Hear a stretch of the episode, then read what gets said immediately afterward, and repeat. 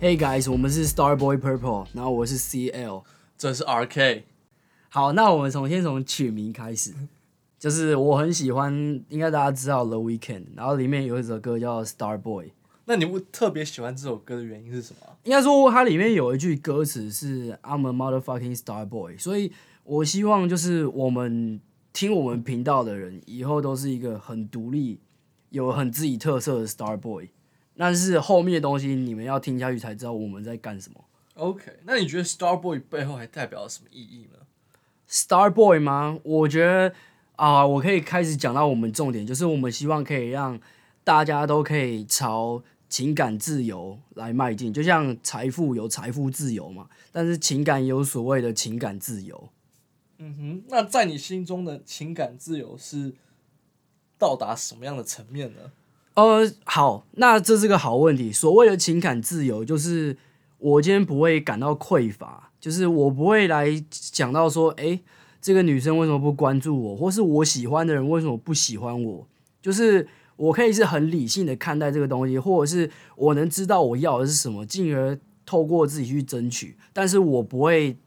太过在乎后面的结果，或是对他有很大的预想。因为我是慢慢按照我的步骤来。那假设失败的话，那它也是一个很好的经验。但是，对，我们要继续听下去。OK，那要不要姐讲一下 Purple 这个理念是？那 Purple 这边你应该可以讲一下。对，因为我当初后面会讲 Purple 最大的原因是因为呢，其实如果有看过一本名著叫做《The Rational Male》这本书的话，都应该会知道红药丸或是蓝药丸这个事实。但是呢，我觉得其实现在台湾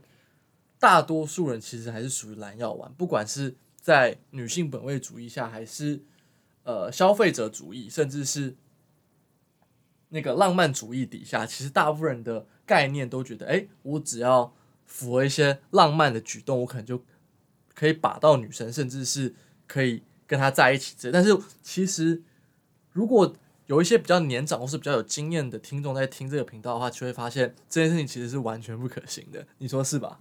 对啊，那我有一个问题想要问你，那你能不能更具体或更明白的定义什么是红药丸或蓝药丸？OK，基本上以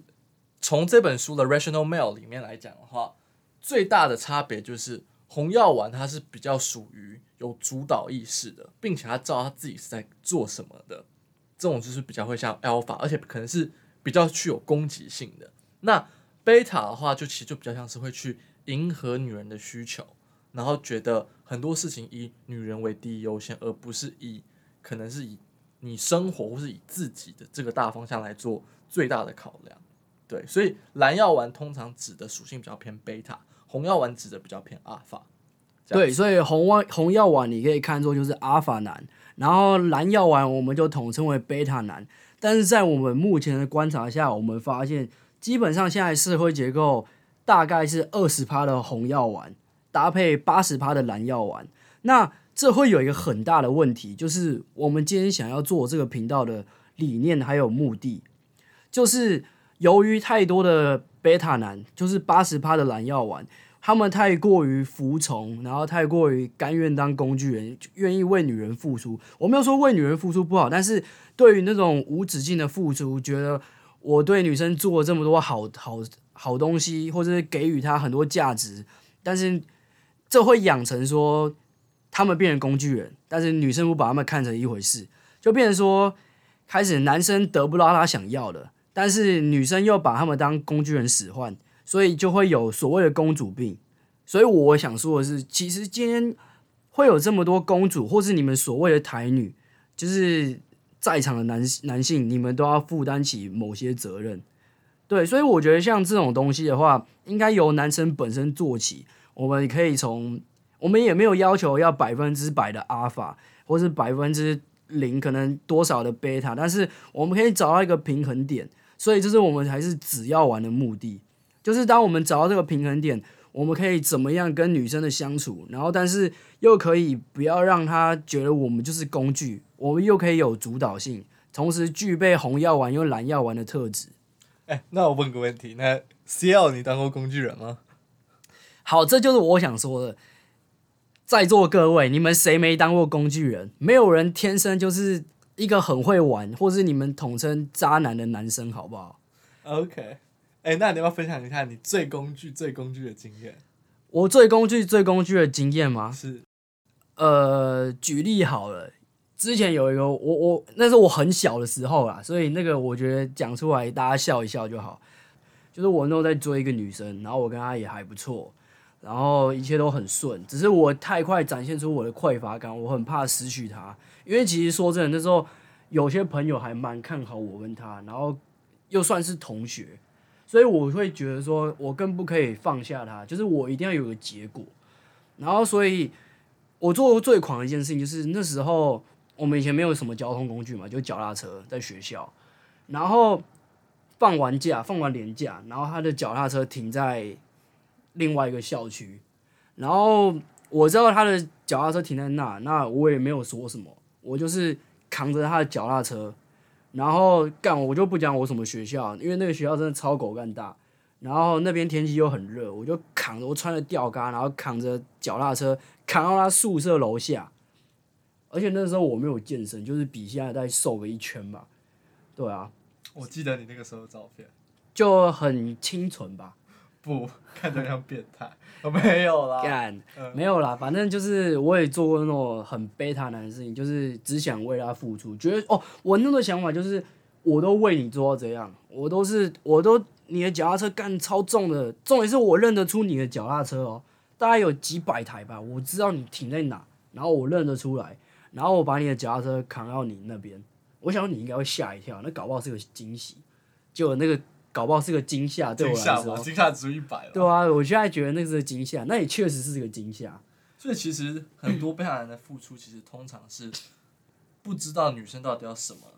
情况对下所给出来。应该是说贝塔男他会活在自己的世界里，就是他会觉得说，哦，我就很像周杰伦他 MV 里面那个悲情男主角，觉得说，哦，干我为女生做的超多，然后女生应该可以感受到我的心意吧，就是她觉得说我做了这么多，那她应该也要回馈一点什么。但其实我说真的很不好，原因是因为它是一个变相的情绪勒索。其实女生超怕这种就是悲悲剧主义者嘛，就是受害者主义，嗯而且靠在自己身上。它其实是建立在现今社会的道德观，然后来把自己或或就是塑造成那个悲情男主角。因为说真的，你对贝塔男的认知是好，就算我只是想证明说我付出这么多，因为就算失败的话，我朋友会挺我，他就说啊，这是这女生不懂你，然后是她她看不上你，不是不是她看不上你，是她配不上你之类的，就是你会有一个解释空间，所以你才会那么乐意的去做付出。而且你也很享受那个当下，但其实这是一个很不对的行为。嗯哼，那我也这边也分享一下，我觉得我做过最工具的事情是什么？我觉得不是工具，就是我觉得是匮乏感很大一件事。就是当初我也是在追一个女的，然后呢，我那时候就是每天送她回家吧之类的。但是呢，她就是她是喜欢我另外一个朋友的男朋友。那后面故事是怎样我不说，但是那时候我做了一件最蠢的事情是，我那时候跟她学校的课同组，然后基本上她的作业或是学校各方面东西都是我帮忙她做的。然后呢，有一次就是因为他，他好像骗我吧，他就是说哦，他要去干嘛干嘛，然后结果他是去跟我另外一个女生朋友的男朋友出去约会。上课的时候，然后我后来就爆了，我后来就约他到停车场，然后我就那时候就是抽烟嘛，我就在他面前抽烟，我就说就是我们可以不要当朋友什么之类的。但是我后来觉得这件事情很不好的原因，是因为他这件事情其实凸显了我很大的一个匮乏感，而且也是变相的情绪勒索。是啊，就是其实贝塔男跟阿法男，说真的，我觉得大家应该要小心贝塔男。我现在讲的是给假设我们有女性听众啊，就是其实说真的，你们应该要小心贝塔男，因为当你男朋友一味的对你付出的时候，当你有一天跟他分手啊，他会觉得你好像亏欠他什么，所以才会甚至造成后面有一些社会问题，对，就是可能那种那叫什么啊，恐怖情人吗？对，就是控制狂啊，但是阿法男你不太需要担心他的原因，是因为他的快乐其实都来自于他自己。对他很自私，他就是好了，我就说阿法男其实就是你们统称的渣男那一种，就是他其实很知道他要的是什么，所以当今天你跟他提分手，他可能是人都会难过没有错，但是他会很快找到止血的方法，但是很快就不要你。别人说难过的是你想说为什么他那么快就可以忘记我？他是渣男，对，所以但是因为阿凡人太过理性，变成说他知道怎么去寻求他要的东西，所以他不会笨到去伤害人。我的伤害人是指，伤害他自己吧。呃，我的意思是说，就是像可能用武力或是用暴力去对一个人造成伤害。哦，不会，通常因为他们太知道自己要什么，而不会有那种归零的危险。就像很多什么什么工程师啊，发现什么老婆劈腿，孩子不是他的啊，就直接走一个上吊自杀的路线。通常如果你知道很早知道你自己是想要什么的人，通常是不太容易发生这种事情的。对，而且应该他们自己出来玩都知道这种东西见怪不怪，只是今天刚好运气不好又发生在他身上而已。哦，就是啊 fucked up，、对啊，但他们还是活得不错啊。活得不错，因为他见过太多。但是阿法男有人先天就是阿法男，但是这个比例不多，很多都是贝塔转阿法。但是这种情况很多就是贝塔男被伤害的太重，所以进而往很极端的方向走，就是女生都不爱我、啊，我这样，所以他们不喜欢我，那我干脆当一个渣男。所以我就想说，没有人天生就是渣男，但是我们要怎么找到一个平衡点？因为我们频道的目的不是教大家怎么去伤害人，我们是想要促成一个和谐的。就是男女之间关系的一个动态平衡。那这也导回就是我们为什么最后会接一个 purple 的原因，就是我们希望大部分人其实都是至少六成到七成是像 rational male 里面讲的一样，因为 rational male 这本书其实在讲的就是一个理性男人该做的，不管是选择也好，然后处理感情的态度也好，所以我们会希望就是至少在红药丸这边的话，我们希望就是长期听这个频道的观众可以达到差不多六十趴到七十趴的是红药丸。那我们也不想完全抹煞浪漫主义这一块，或是资本主义的消费者框架这件事情。就是红药丸跟蓝药丸都各有优点也有缺点，但是我们希望可以过滤掉那些不好的点，也不要这么极端，我们可以取取到一个平衡点。那这也是我们在努力的点，因为说真的，我们我们可能看似很厉害或是什么之类，但说真的，我们只是不断的经历这些失败经验，进而犯错，就是因为我们最大的好处就是我们的比较优点的点是我们不怕犯错。我们开始已经有点见怪不怪，所以在这条路上我们也还在学习。然后，但是我们可以分享的是，我们以前犯错的经验，就你们可以不用到我们这么悲惨。有没有到对悲惨了、我们那就变受害者主义了。没有，应该说所有人都在错误中学习啊。对，但是你们可以少走冤枉路就像蛋宝说的，一切都只是过程。没错，就是这样。对，但有些过程你们不用像我们这样走。说实话，嗯就是我们想给你们是一个 sense，它就是一个 sense。对，好，那接下来我要进入我们今天的主题了，来啊，我们来探讨今天的主题。那就是你是否掉入女人陷阱却不自知。没错，那我们这边就要讲到择偶，就是女生到底要的是什么？诶，那你觉得女生要的是什么？是不是高富帅啊？对，这是个好问题。像很多人都觉得说女生就是爱高富帅嘛，对不对？然后你去夜店，你看到也都是高富帅牵着女生，但是我觉得这个东西大家不用太过担心的原因，是因为第一个，我们频道想要建立的是长期的稳定的男女平衡，所以这种东西其实就只是短期的会发生一件事，就有点像今天假设一个 AV 女优在你前面，然后全裸，那你会说你不不跟她怎么样吗？我我相信是人都不可能，就是对女生来说，高富帅就是在她眼前一块肥肉，那她她能吃为什么不吃？但是应该说他们自己也很清楚说这东西只是短期就玩玩而已，因为他们高富帅你应该知道，高富帅也很高很高比例是渣男。虽然里面也有不乏对女生很好的，但是我相信女生要的不是这个，或者说看上高富帅有很大比例的女性是拜金女。那我希望我知道啦，就是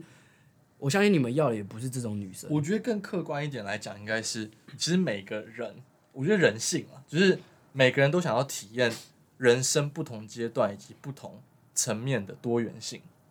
是啊，所以当有一个东西，假如说高富帅通常在社会群族群里面是相对稀少的存在，他们可能就会想说，哎、那如果有机会体验看看，何必不呢？对啊，我是女生，现在有高富帅在我面前，我为什么不试试看？我站在女生角度，我都愿意这样试，而且我是男性。那所以我们想要说的就是，对于你看到女生跟高富帅在一起，或是跟他怎么样，或发生什么事情，你其实不用带着太悲观的自我心态，因为这个东西往往很多的时候只是短期。你应该知道说你的特点、你的特长是什么，因为好了，高富帅归高富帅，那他可能占社会比例很少吧。你看你身边人就知道了。对啊，所以基本上，当女人说出就是她喜欢什么样子人的类型的时候，其实基本上我个人今天就是参考二三十趴就够了，因为通常他们其实要的并不是一个真的是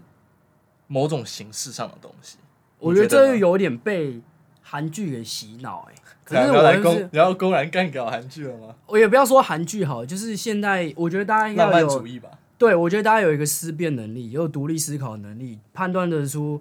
这个东西在现实中能不能存在。或许能够存在，但是比例绝对不多。就像我讲啊，像一定你看过很多身边女生说，哦，我要交彭于晏，干，然后结果为什么跟一个纳豆在一起？跟彭于晏在一起，你不会生气哦，可是干跟纳豆，你妈的，我哪里输纳豆？我也没有要说纳豆，应该说纳豆只是有点像是统称，纳豆它也有它自己的特点，像他就很有钱啊，或者是有他自己的特色。频道被公审？不会啊，我们也没有要说人家不好，但是我们就是对事不对人，对吧、啊嗯我们只是在探讨而已。诶，那你觉得怎么样才不会陷入女生？就是很多人都喜欢问说，哎、女生你的菜长什么样子嘛？对，那你觉得要怎么样才不会陷入女生的这个陷阱里面呢？我觉得、哦、第一个你要做的一件事情就是不要去参考女生跟你讲的任何东西，因为完全没有价值。就是他给你的东西只是个假象，就是这样有点太极端，但是我觉得这样讲有点太极端。呃，应该可以说点点参考。对对对，你可以参考一下，但是对啊，就像我说的，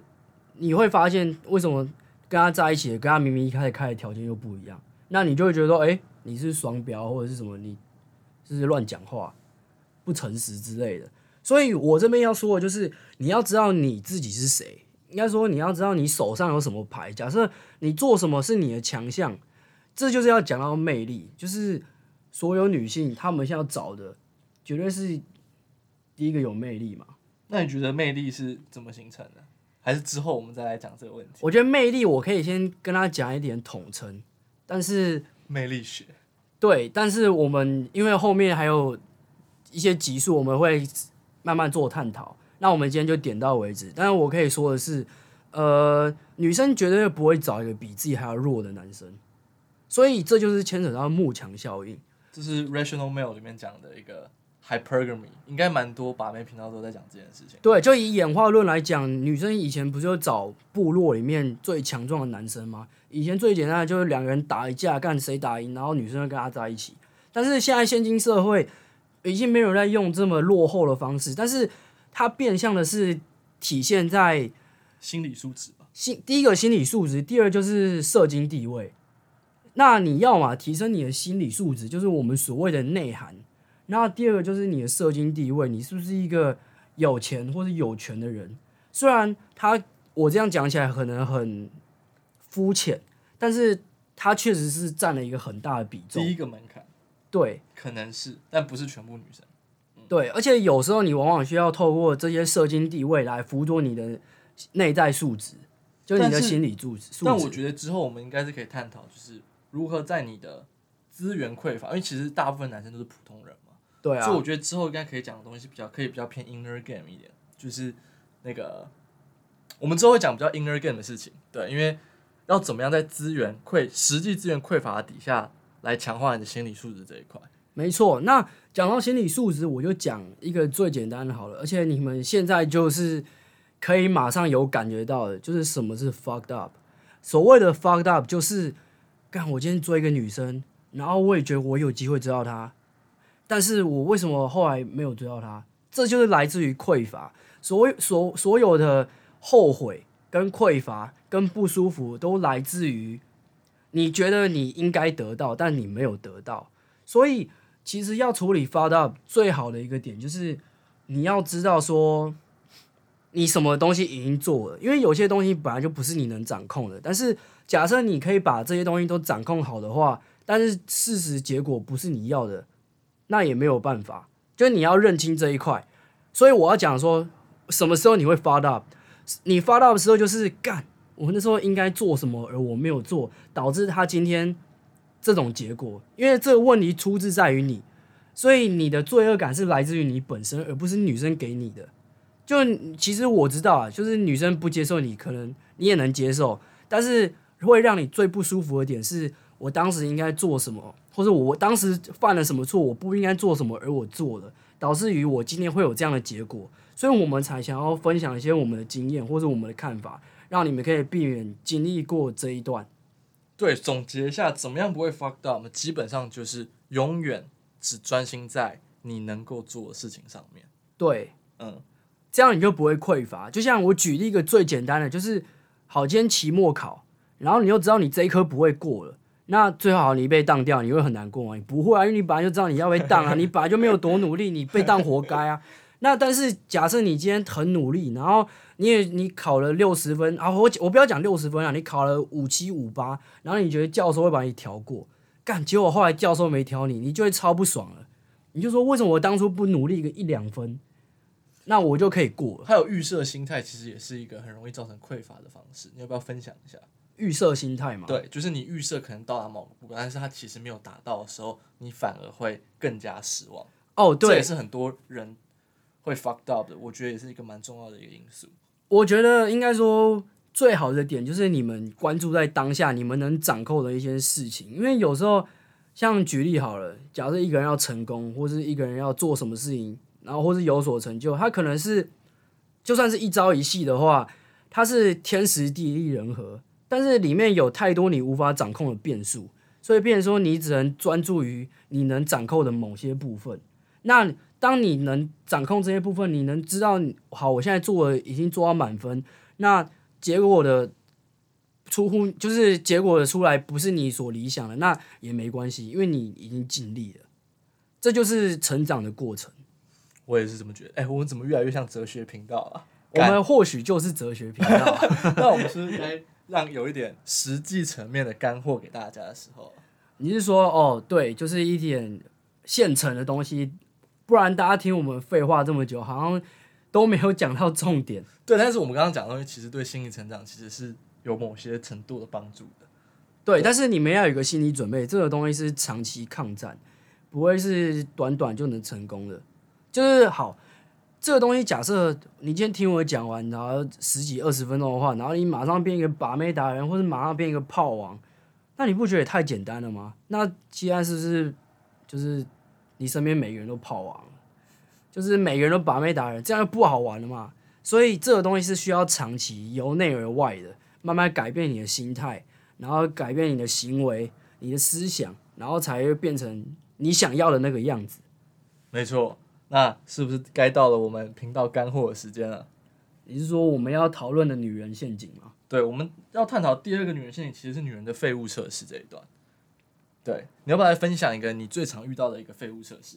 好，那我讲一个，我先讲废物测试是什么好了。废物测试的情况就有点像，是呃，以女生为例好了，可能搭讪她的男生可能有十个，但是一百，十个、二十个、一百个，但是对于女生来说，她可能还有其他事情要做。那面对这种状况的时候，她这种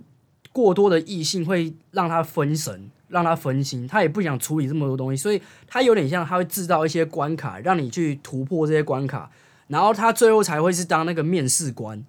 就可能二十个人跟他聊天好了，或是二十个人想认识他，但最后可能只有两个或三个进入他可能觉得哎还 OK 的范围，进而跟他约会啊，然后看适不适合。对，所以这这个东西统称我们就叫废物测试，他只要测试说你是不是个废物。是不是你是要他，你是他要的人？对，好，那你要不要分享一下，就是几个你最常见，或是你在 bar 里面，或是一些常见的社交场合常遇到的？好，我讲一个最简单，而且不论你是学生还是上班族，还是五十岁好了，你只要在用社群软体，或者是你在用聊天软体，最会发现的事情就是女生已读不回，或是不读不回。对，已读不回或不读不回，它往往很多时候是在考验你的匮乏感。就假设你今天就是像我们一个刚刚前面提到的那些，对对，对，假设你今天是一个没有生活形态的人，就是你今天重心都放在女生身上，或者放在那一个女生身上，变成说，诶，她不回你，或者是她已读你的时候，你的匮乏感会很重，病人说。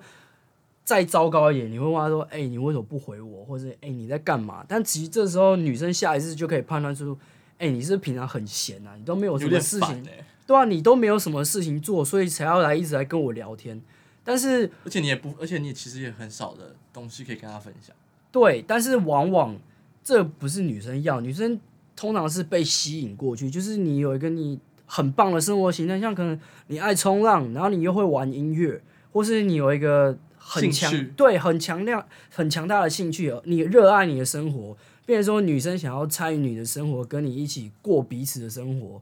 这才是正常的。知道有一个东西叫什么？房间里有大象还是什么？就是你房间虽然空无一物，但是如果你讲的超热情的话，其实女生是会想要进来你的房间看看。是啊，对对，就是就像你房间只可能只有一个大象或什么之类的。就是其实热情是可以渲染的，但是我们不希望你们觉得说，哦，热情是我可以捏造的一个东西，因为真的就是真的，假的就是假的。你就算自信的问题。对你就算有一短暂的热热情，但是好，假设女生真的到你家了，哎干啊他妈你就在骗我，她还是会走掉啊。你就算有一个晚，假设你真的运气很好，你骗得到她一个晚上，那又怎么样？她就觉得干你这人就是个骗子。你说爱情骗子、理想混蛋的部分吗？之类的，所以你还是要好好去过你的生活。然后，针对匮乏感，针对这种废物测试，我们要做的就是，好的，你你你已读我吗？你不读我，那那没差，那我继续做我该做的事。那有时候女生不不回你，也不代表说她讨厌你或什么，她可能就真的在忙。结果这无意间又变成一个废物测试，结果你还真的像个废物一样的上钩，真的他妈超智障的。对，我觉得奉劝大家就是尽量，女生如果不读不回、已读不回的话，你要么就接受一个事实，她可能对你没那么有兴趣；要么就是她可能真的在忙。那通常这个下一就像他讲的一样，他其实是在测试你内心稳定度的一个方式，就是你到底有没有认真在过自己生活，你的生活是多才多姿呢，还是你生活重心只有他？那如果你生活中心只有他的时候，其实你们相处起来压力也是会非常大的。是啊，我就讲，假设你今天超超爱自己的生活，然后你就是很多计划要跑，哎、一个女生没有回你，你哪有心思去管她啊、你可能还有十几二十个还没回吧，因为你要忙着做你自己该做的事啊。然后变成说，你如果没没什么事情做，然后问说，哎、你为什么不回我？那女生其实很清楚就知道说，干，哦，你你平常就没有在干嘛哦，然后都是在跟我聊天，对吧、其实说真的，女生真的跟人在一起，她压力也会很大。对，那我也分享一个，通常你在第一次见面，女生，只要你跟女生第一次见面，可能在一些社交场合，她通常会用的一个废物测试，叫做我称它为叫做类似像身家调查，她就会问你说，哎、你是做什么的，或是哎、你的就是你平常上班地方在哪里啊，或什么之类的。但这个其实属于幽默感测试的范畴。嗯因为如果你就照实回答他的话，他可能早就大概知道你是做什么的了。然后如果你也没有反问他的话，其实这段对话就会变得很无聊。你怎么看？就是你要给女生一个想象空间。就是虽然我们可能都猜得到说，哦，他是学生，或者是他是哦，他可能是上班族，可是可是做什么的？我举例好了，就算我在 bar 或是在哪边刚认识一个女生，她问我是做什么，呃，你们可以学啦，但是大家都学起来的话，我就知道大家都知道你们在听我们频道。我会说，像我会说哦，我是社会观察家，然后我平常在做些什么，我就会点到为止，但是你猜不出我真的在干嘛。对，但是你又可以讲出一些好像你好像真的是社会观察家哦、他就会不知道你到底是不是。嗯哼，对，然后他就会开始对你好奇，说：“干，这个人到底在冲三小？”对，吧这就其实就是一个幽默感测试的一个废物测试。那你这边还有什么就是常见的废物测试吗？哦，还有一点呢，我觉得今天就归类三个给大家。还有啊，我等下还要分享一个。好，你还有一个第四个，好。那好，我再讲一个服从测试。服从测试最简单，就是就我们刚刚讲讲很久的工具人，女生最怕遇到工具人，所以她会开一些东西叫你去帮忙做。呃，我会视情况啦。假设那个东西真的是对我来说有帮助，然后稍微能够帮到他一点，然后也不会让他觉得说，哦，我就在为他卖命，我是是很好用的狗，我我是会帮他做的。但是你要分得清楚，说女生请你帮忙的用意是什么？她是在测试你，还是她只是想要占你便宜？往往这两个都有。啊，可能第三种就是她真的需要你帮忙，那这种你真的就是该帮他，对吧、助人为开快乐之本。我觉得这边我想补充一点、因为其实基本上不管你们能，就是不管各位听众能不能把它接受，但是基本上我们从一起床、眼睛张开开始，我们每天面临到的东西叫做资源分配的问题，不管是你的时间、金钱还是精力。所以我觉得这段斧头测试的话，取决于你对你的资源分配的掌握度在哪里。也就是说，如果他如果他要你帮一个蛮大的忙，可是如果以你的能力来讲，可能只花你资源的可能不到百分之一趴，其实这个忙可以帮，因为没什么差。但是很多人其实是能力不到那个水平，他花了他今天整个资源，不管是时间、精力、金钱也好，他花了百分之五十。可是当你投入百分之五十的时候，你说你没有得失心，绝对是骗人。而且最恐怖的一个点，这些人做完以后还会让女生想让女生知道说，哦，我付出了很多心力来帮你完成这件事干这。他妈压力超大的。对啊，但是女生其实最怕遇到这种，因为说真的，这就是给人家一个很大的压力。嗯哼，对啊，所以这就是很典型的废物测试，就是看你是不是服从，然后当一个工具人。对。那最后一个我想分享的测试叫做打压测试，就是他女生可能会觉得说，哎、你是不是有点矮啊？或是我觉得你有点胖之类的。哦，你想问我我会回什么吗？对，没有，基本上这个测试，你猜你知道他在测试什么吗？你可以说啊，基本上是幽默感、内心稳定度跟自信这三件事情。对他们最喜欢用打压，其实跟迷男的 M 三模型第一个做的否定的概念有点像，只是它是角色换过来。啊，我懂，我懂。对对对对，那通常的话你会怎么回？我就说我会跟他讲啊，我跟他讲说，呃，我我我我我就我会跟他讲我的身高啦，但是是真是假的这个我那你知道我会。怎么回吗？他如果打压我说哦，好，你可以说，所以我才在这边泡你啊。啊，不是这这句话是很像迷男会讲的话，就是这句话的潜台词其实很多，就是嗯没关系打压我，没关系我也打压回去，我在挑战回去。应该，说他只是要得到一个幽默的回应。对，但是我也充分表明我在泡他这件事实。应该是说，我觉得这个回应见仁见智，你回答什么都好，但是你不要透露出你的自卑感。就说哦，对啊什么的，或是很多人会说哦，他可能说哦你好胖，然后呢很多人就会回说哦我最近很忙，所以没有哦去健身房。才去解释，为自己，我想这件事情你绝对不能解说为自己找借口。啊最好的方法就是像我刚刚讲的，你要挑战回去，然后表明意图，对吧、然后顺便呛呛他。不要说哦，女生说，哎、你很胖哦，我说，然后不要说啊，你不喜欢胖的哦之类的，那种是听起来超白痴的。对，反正这种就是大忌。但是我这边也要题外话是，交往前跟交往后面对这类问题的处理方法又会不太一样，因为交往后的废物测试比较偏确定性测试，因为女生都是匮乏感可能会比男生强一点，所以她就会希望得到你的肯定或是确定感。嗯哼所以这之后我们会再做一起再做讨论。对，就像你又把到这个女生，你不会再对她做否定啊。